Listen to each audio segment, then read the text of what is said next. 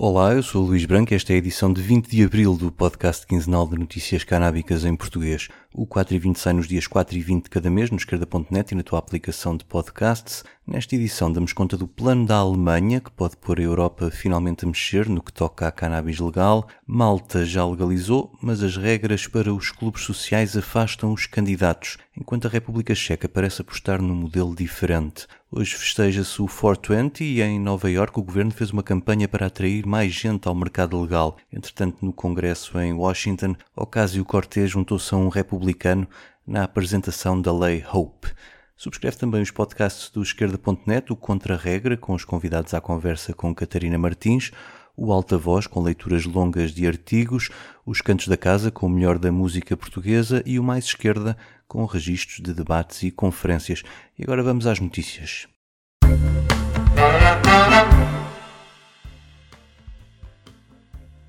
Na Alemanha foi finalmente desvendado o mistério do modelo de legalização ao fim de muitos meses de consultas com especialistas e também de negociações com a Comissão Europeia. O governo alemão chegou à conclusão de que a prometida cannabis legal terá de chegar aos poucos para ser compatível com os tratados internacionais. Desta forma, em vez da venda livre a adultos em lojas, como em muitos estados norte-americanos, os alemães só terão acesso à planta se a cultivarem em casa. Em princípio, o limite será até três plantas fêmeas em floração ou se se tornarem sócios de uma associação no modelo do clube social, como existe em Espanha ou no Uruguai. Quanto à venda regulada, ela será primeiro testada com projetos piloto por iniciativa das regiões e, apesar de ainda vir longe a aprovação final da proposta, já apareceram candidatas as cidades de Frankfurt e de Offenbach, no estado do Hesse, não perderam tempo e ofereceram-se desde já como região modelo. No que diz respeito aos clubes sociais, que são o primeiro pilar desta legalização, é possível que vejam mais depressa à luz do dia. As regras ainda não estão fechadas, mas basicamente cada sócio deve ser maior de idade e pode adquirir até 50 gramas por mês, salvo se tiver menos de 21 anos, aí o limite baixa para 30 gramas mensais. Cada pessoa só pode ser sócia de um clube e estes só podem ter até um máximo de 500 sócios. Dentro do clube não se vai poder consumir cannabis, nem tabaco ou bebidas alcoólicas.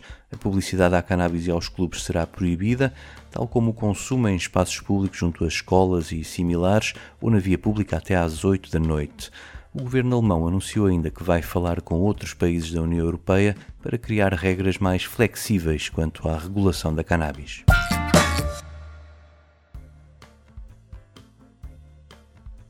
Em Malta, o primeiro país da União Europeia a aprovar a legalização, a opção também foi pelos clubes sociais e pelo autocultivo, até quatro plantas, mas aqui as regras impostas para o arranque destes clubes estão a provocar alguma indignação. Há mesmo gente que diz que para cumprir todas as regras seria necessário um investimento de meio milhão a um milhão de euros para pôr em marcha um destes clubes sociais e que o efeito seria um preço de venda que é quase o dobro do praticado hoje no mercado ilegal. A verdade é que, passado mais de um mês do início das candidaturas dos interessados em abrir um clube social em Malta, ainda não apareceu nenhuma. Entre as regras mais contestadas está a dos testes, que dizem ser mais rigorosos do que os aplicados à cannabis medicinal vendida em farmácia, além do elevado preço cobrado por cada teste. Também as regras de transporte equiparadas às dos explosivos ou combustíveis e as da gestão de resíduos merecem críticas de alguns agentes que à partida estariam interessados em avançar, mas temem agora pela falta de rentabilidade da operação.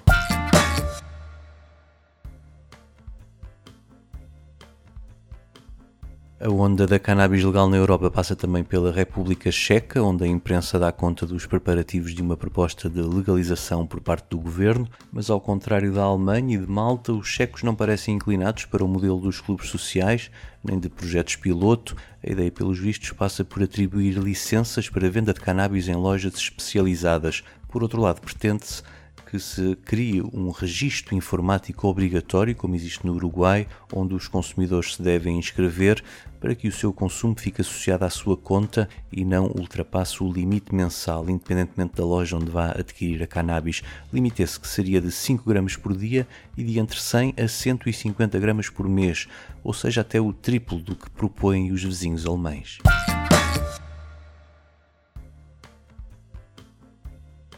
Atravessamos o Atlântico para os Estados Unidos, onde o Congresso vai voltar a discutir a Lei Hope, apresentada pela democrata nova-iorquina Alexandria Ocasio-Cortez e pelo republicano do Ohio David Joyce. É uma medida que pretende destinar 20 milhões de dólares aos governos estaduais e locais para acelerarem o processo de limpeza dos cadastros de quem foi detido por posse de cannabis. O perdão federal anunciado pelo presidente Biden em outubro só chegou a 6.500 pessoas, porque o grosso dos afetados, mais de 30 milhões que foram detidos nos últimos 60 anos por posse de cannabis, foram por iniciativa das polícias estaduais ou locais. Nos últimos 5 anos já foram limpos os cadastros de quase 2 milhões de pessoas em vários estados e municípios. Ao todo, são já 24 estados norte-americanos com leis aprovadas que prevêem mecanismos para essa limpeza. Uma detenção por posse no cadastro significa a possibilidade de perder o emprego, a custódia dos filhos, a retirada dos apoios escolares ou à habitação, ou do direito de voto e a perda de apoios sociais federais, como as senhas de alimentação. Estamos a 20 de abril, que foi em tempos um dia de protesto nos Estados Unidos pelo fim da proibição. O 420 hoje é uma espécie de feriado não oficial do mundo canábico e que até dá nome a este podcast. Em Nova Iorque, a governadora Kathy Hochul quis assinalar a época com uma campanha de publicidade à cannabis legal com anúncios digitais e materiais de informação como um guia de formas de consumo seguras. A campanha chama-se Why Buy Legal e pretende atrair para as lojas legais quem ainda se abastece no mercado negro. O problema é que as lojas licenciadas abertas ao público ainda se contam pelos dedos de uma mão. Mesmo assim, a governadora democrata tenta convencer os nova-iorquinos a comprarem nessas lojas e assim contribuírem para o reinvestimento na sua comunidade através dos impostos canábicos aplicados com esse fim.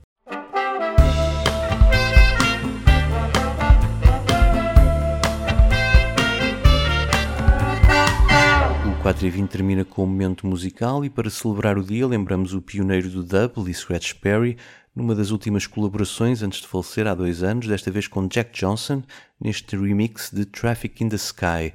Eu volto no dia 4. Até lá. Traffic in the Sky.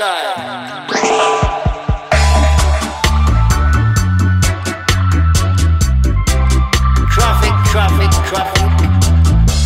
There's traffic in the sky. Motorbike and cars. There's kids playing. Traffic.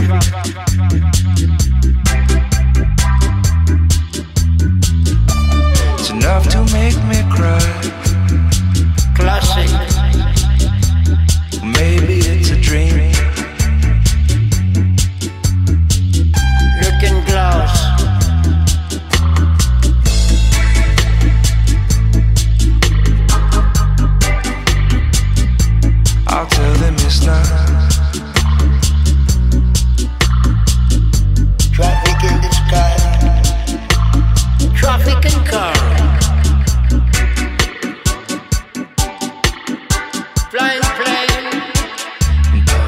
Pieces in the ground.